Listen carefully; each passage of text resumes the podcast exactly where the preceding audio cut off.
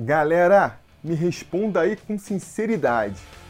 Tá cedo ou não tá cedo para eu voltar a vestir aqui a minha camisa do Thales Mágico?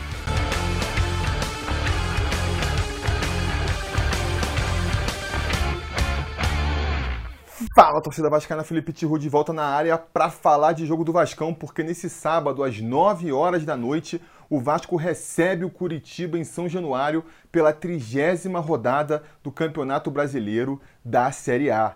Um jogo que tem tudo para marcar aí uma virada do nosso Vascão no campeonato, né? O Vasco, que a gente se lembra, né, começou muito bem na competição, lá na primeira posição, Muitos vascaínos projetaram que a gente poderia brigar na parte de cima da tabela é, por todo o campeonato. Os mais cautelosos esperavam que a gente fosse, pelo menos, né, fazer um campeonato aí sem sustos, longe da zona de rebaixamento, mas não foi nada disso que a gente viu. O Vasco, ainda com Ramon de técnico, né, começou a degringolar.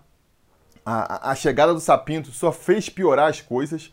A gente passou a frequentar a zona de rebaixamento e pareceu, a, a partir de um certo momento, que a gente ia brigar ali ferozmente, né? Pra, só para fugir da zona de rebaixamento. Seria uma briga até as últimas rodadas da competição. Até o final. Só que aí chegou o Luxemburgo. Já no primeiro jogo, sob seu comando, a gente conseguiu sair da zona de rebaixamento por razões circunstanciais, né? Não foi só um mérito ali do Luxemburgo. A gente já estava na boca ali para escapar, mas o fato é que no primeiro jogo a gente conseguiu escapar da zona de rebaixamento com o Luxemburgo. Na segunda partida, a vitória contra o Botafogo, a gente já conseguiu ali ultrapassar também o Fortaleza.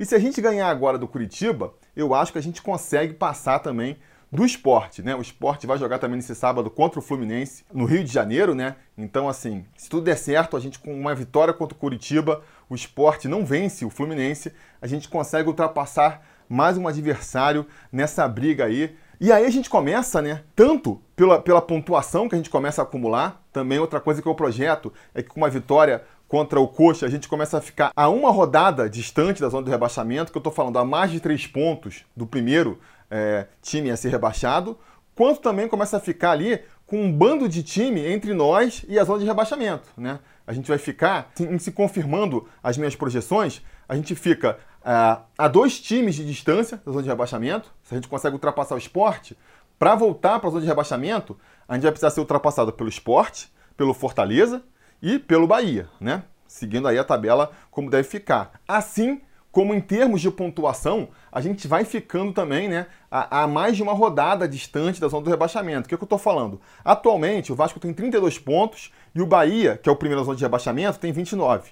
Se a gente perde e o Bahia vence, a gente volta para a zona de rebaixamento. Porque o Bahia chega aos mesmos 32 pontos, mas vai ter um número de vitórias a mais, que é critério de desempate. Se a gente consegue vencer do Curitiba, por exemplo, e o Bahia não consegue vencer a sua partida, aí não adianta. Mesmo que a gente possa perder na próxima rodada e o Bahia vencer, ele não consegue ultrapassar a gente na tabela. Né? E isso é muito importante para quando a gente chegar lá no final da, do campeonato, na penúltima, na última rodada, a gente chegar naquele confortável, matematicamente garantido aí na, na próxima Série A, não é mesmo? Então, é, acho sim que a partida contra o Curitiba pode marcar essa virada, é, um momento aí em que a gente passa a, a se preocupar mais em, em projetar é, sonhos maiores, né? A projetar, sei lá, confirmar a classificação para a Sul-Americana, confirmar uma posição mais no meio de tabela, que é importante também, porque a gente sabe com as mudanças aí da distribuição dos direitos de transmissão, né? Quanto mais bem posicionado, mais você recebe de premiação. Então, é, ah, ficar em 14 ou ficar em 11, tanto faz, porque dos dois jeitos você está classificado para a Copa Sul-Americana, que é o que interessa? Não. Porque você, ficando em 11, vai ganhar uma premiação bem maior do que ficando em 14. Então, isso também motiva para a gente procurar é, uma posição cada vez mais acima na tabela e tomara, né? Ficando cada vez menos preocupado com a zona de rebaixamento, será que a gente volta? O que tem que fazer para escapar? Essa é a torcida, eu acho, não só por causa dos resultados, né? Uma vitória contra o Coritiba seriam duas vitórias consecutivas, três jogos sem perder, mas também é, por conta do futebol que o Vasco vem desempenhando, né? Foi uma mudança muito grande. Você pega ali a atitude, o posicionamento do time. No jogo contra o Atlético Paranaense, que foi o último jogo do Sapinto, pro primeiro jogo do, do Luxemburgo contra o Atlético é, Goianiense, cara, foi ali uma mudança da água pro vinho. A gente não conseguiu vencer aquela partida, mas a gente apresentou um futebol muito superior ao que a gente vinha apresentando, né? E apresentou também agora contra o Botafogo e tem tudo para fazer ainda melhor contra o Curitiba. A minha expectativa, né, é que a gente jogue ainda um futebol melhor do que jogou contra o Botafogo. Que eu repito, acho que foi uma boa atuação. E muita gente falando assim: "Ah, não, o placar foi meio enganoso, o Vasco não jogou tudo isso". E, não sei, assim, beleza, talvez 3 a 0 seja um pouco exagerado, mas acho que um 2 a 0 pelo menos estava de um bom tamanho, vai. O Vasco, ele dominou a partida, controlou o jogo na maior parte do tempo. Teve ali aquele momento ali no segundo tempo, né? Uns 10 minutos ali onde o Botafogo é, chegou a dar um susto no Vasco e, e, quase empatou a partida. Vai ter aquela bola é, que, o, que o Henrique tira em cima da linha e depois o gol em impedimento deles. Mas assim, eu acho que se tivesse saído o gol ali, e poderia ter saído, porque o futebol tem dessas, né? É, primeiro, eu acho que o Vasco teria forças para tentar ainda é, fazer o seu segundo gol e, e voltar a, a, vencer a partida.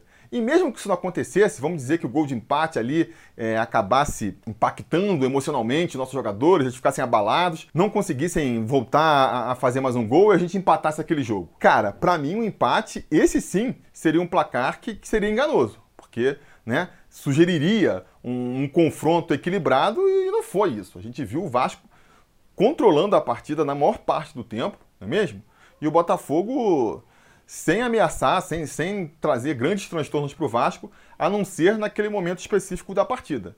Então foi uma partida muito segura do Vasco e que eu espero que, que ele repita, né? Se, se o Vasco não subir no salto alto e, e pelo amor de Deus, né? Acho que tá um pouco. Seria um pouco exagerado da parte do Vasco também, depois de duas boas partidas já subindo o salto. Mas assim, se o Vasco jogar que nem vem jogando, com seriedade, com aplicação e repetir as atuações é, do jogo contra o Atlético Goianiense e do jogo contra o Botafogo, a gente tem tudo para construir uma vitória com ainda mais facilidade do que construiu contra o Botafogo. Porque a gente vai pegar o Curitiba, que está numa fase ainda pior que a do Botafogo. O Botafogo é o vice-lanterna, o Curitiba é o lanterna da competição. O Botafogo, nos últimos 10 jogos, venceu só uma partida, venceu justamente o Curitiba. Né? O único time que o Botafogo conseguiu vencer aí no retorno foi o Curitiba. E o Curitiba não venceu ninguém. Nos últimos 10 jogos, o Curitiba não conseguiu vencer ninguém. Ele tem o mesmo aproveitamento que o Botafogo nos últimos 10 jogos, são 3 pontos né, em 30 disputados, mas esses 3 pontos vieram de 3 empates. Eles não venceram ainda no retorno. Eles são o pior visitante da competição, tem um aproveitamento ali de, de 20% jogando fora de casa. Né? Eles vêm desfalcados aí dos seus principais jogadores. Um time que já é ali tecnicamente bem frágil, né? É um dos times que vem jogando é, pior na, na temporada, ainda se enfraqueceu mais nas últimas rodadas. Perdeu aí o Giovanni Augusto, que, pois é, né? a gente lembra do Giovanni Augusto aí de, de 2018, acha que não está ajudando nada, mas o cara vinha sendo um dos destaques do Coritiba nessa competição. Talvez isso até explique a posição deles na tabela, mas enfim, o cara vinha sendo um dos destaques aí, fez quatro gols na competição, cinco assistências ralou peito do Curitiba, foi lá para o México, né? Acabou o contrato dele aí com essa história de, da, da, da pandemia, que fez o, o, a temporada se deslocar um pouco, né? A gente viu, do mesmo jeito que Ribamar terminou o contrato, é, Felipe Baixo terminou o contrato, a gente não renovou aí, aconteceu lá no Curitiba, ele recebeu uma proposta de um time do México, já saiu. O Robson, que é o artilheiro dos caras na competição, nove gols, se eu não me engano, é realmente aí, pelo que eu vi do, do Curitiba, um dos poucos ali que consegue se salvar, né? Também está fora da partida contra o Vasco, foi tomou o terceiro cartão amarelo na última rodada, está suspenso. Então quer dizer, os caras que já não estão numa situação muito boa ainda vão chegar mais detonados para essa partida contra o Vasco. O Vasco que por outro lado chega mais forte em relação à partida contra o Botafogo, né? Não só porque a gente teve aí uma semaninha para descansar, para recuperar fisicamente, para também é, os jogadores, o elenco, né, conhecer mais ali a, a proposta, o projeto do professor, né? Como também vamos reforçados no elenco. A gente tem a volta do Léo Matos ali pela direita, que eu acho que é um reforço importante. Por mais que o Caio Tenório tenha se saído bem contra o Botafogo, é, o Léo Matos é um jogador mais experiente, é, mais completo. Acho que, que sobe sim a qualidade do time. E tem também a volta do Benítez, né? Que a gente conseguiu aí é, renovar aí, estender um pouco mais o empréstimo dele. Então tá de volta, já está no bid. É, acho que não deve começar jogando, né? Tudo indica que ele não vai começar jogando a partida, mas deve entrar no segundo tempo e para mim vai ser mais um, aí, um acréscimo né, de, de talento, de qualidade para o time do Vasco. Acho que é, já discutimos isso muito aí durante a semana, né? Para mim, ele entra na vaga do Pikachu aí. Não vejo. É, muita gente discute que ele pode entrar na vaga do Juninho, do Léo Gil, né? Mas acho que seria um erro. Acho que a gente perderia um pouco da combatividade no meio. Esse esquema com, com três volantes ali que marcam e saem para o jogo funciona muito bem, né? É um esquema que, que o Luxemburgo gosta, funcionou muito bem em 2019, está funcionando bem agora também. Não vejo razão para desmontar esse esquema tático. O Benítez funcionaria ali? Poderia funcionar. Acho que funcionaria também. Pode, eventualmente, né? Se precisar soltar o time mais para ataque, botar ele por ali. Mas eu acho que ele pode funcionar bem também na vaga do Pikachu. Não vejo nada que o Pikachu está fazendo nesse esquema tático que o Benítez não possa repetir. Tentar ali uma, uma tabelinha com lateral, tentar achar um companheiro é, livre na, na, na área, essas coisas que a gente vê o Pikachu fazendo. Pô, o Benítez pode fazer também. E ainda acrescentando qualidade aí. Finalização, Benítez e Pikachu. Né? Acho que o Benítez finaliza até um pouco melhor que o Pikachu. É, cruzamento na área também cruza igual. Melhor, né? Acho que tem até mais qualidade para achar um companheiro livre. E ainda tem ali o drible, que é uma coisa que o Pikachu não tem. O Benítez, né? Se você botar ele perto da área ali, ele pode cortar ali um, o zagueiro adversário e sair na cara do gol. Quando você, quando você bota ele lá no meio campo, né? ele dribla, o, o, volante ali, ainda tem um zagueiro pela frente, acaba não sendo tão eficiente, né? Então acho que ele pode funcionar por ali, que é a posição é, natural dele também. O Benítez, lá na Argentina, Independente, não jogava como meio campo cerebral que armava a, a, equipe, não, ele jogava como um ponta, jogando pelos lados, né? A gente não viu ele funcionando tão bem nesse setor, eu acho que em função do, do esquema do Ramon e também é, do Sapinto, que deixavam os alas muito isolados. Ele não funcionava pela direita pelo mesmo, pelo mesmo motivo que o Pikachu não funcionava e que o Vinícius antes dele não funcionava. Cara, você pega um jogador ali e deixa ele isolado na, na ponta, tendo que resolver sozinho os jogos, fica difícil, né?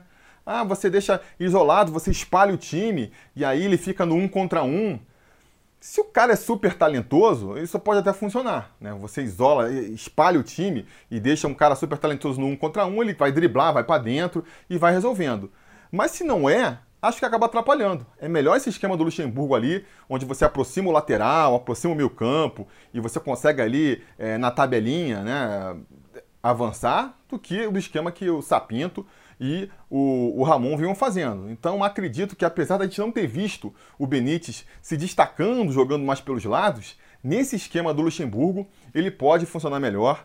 Vamos ver né, como é que vai acontecer aí no segundo tempo. Acredito que vai depender muito de como tiver o placar. Se no segundo tempo aí o Vasco já estiver na frente do placar, hum, acho difícil dele tirar, sei lá, um Léo Gil, um Juninho, para botar o Benítez ali, né? Por outro lado, se a gente ainda estiver empatando ou estiver até atrás do placar, né? E ele precisar soltar mais o time para buscar ali a, a, virada que seja, aí faz todo sentido, né? Você vamos botar o time mais ofensivo, vamos tirar aqui um cabeça de área para botar o Benítez. Outra coisa boa também, né? Que a gente ganhou muito aí nos últimos jogos, principalmente no quanto o Botafogo, é mais opção para o segundo tempo. O Juninho mesmo é um jogador que é muito talentoso, mas, cara, tá longe do preparo físico ideal e agora a gente já tem substitutos para ele. Acho que o Caio Lopes mostrou contra o Botafogo, né, que pode agregar muito a esse time.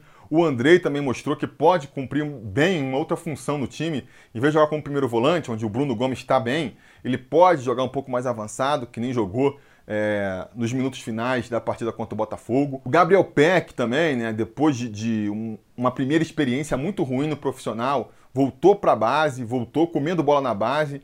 E pelo que a gente viu aí né, da, da, da, sua nova experiência com o, com o Luxemburgo, pode voltar acrescentando mais é, no time profissional agora.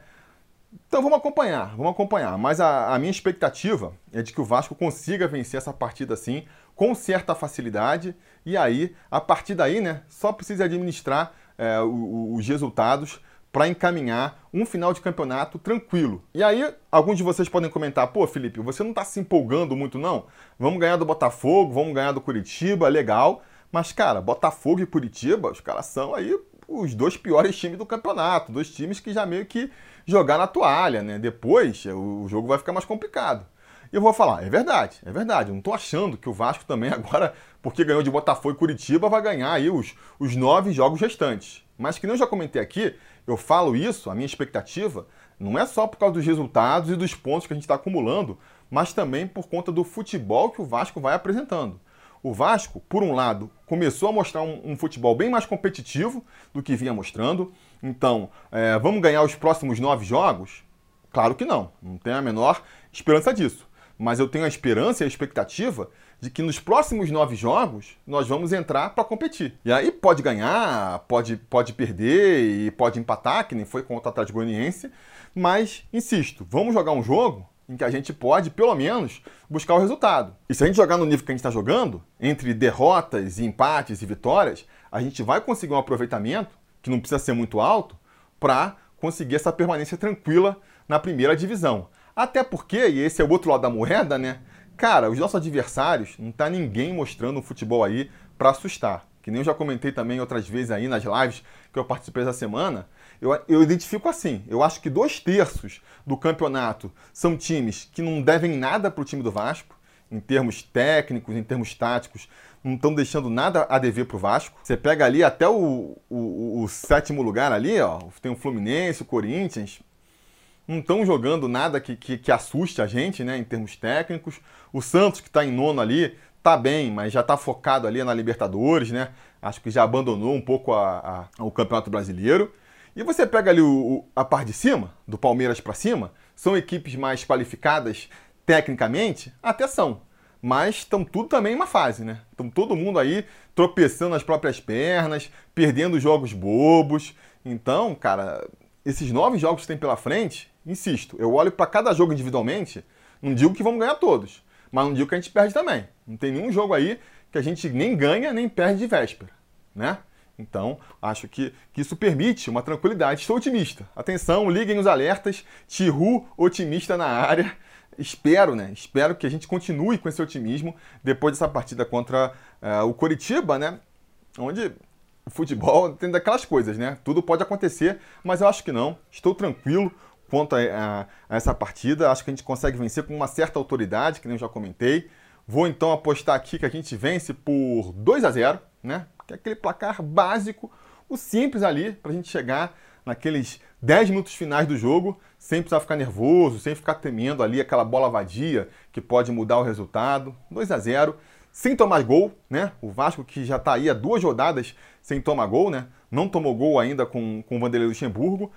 Vamos mais uma rodada aí, né? De clean sheet, como o pessoal fala. E vamos ganhar essa partida então por 2 a 0 Um gol aqui, ó, nosso menino mágico, Thales. E o outro gol pode ser do Germancano, que há muito tempo não faz gol, tá merecendo, né? Já mostrou seu talento de garçom aí, mas tem que voltar a mostrar também o motivo pelo qual a gente venera Germancano, que é o seu alto poder de marcar gols.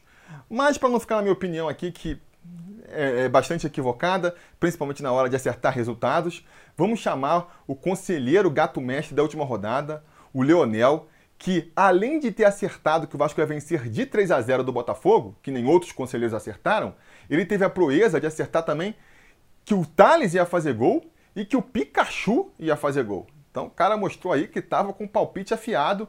Vamos ver agora para essa partida aí o que, que ele está achando. Fala aí, Leonel. Fala, torcida vascaína. Aqui é o Leonel. E é um prazer participar nesse canal que é Vascaíno Raiz, tem um conteúdo de qualidade e agrega demais com a análise séria e sempre imparcial do Felipe.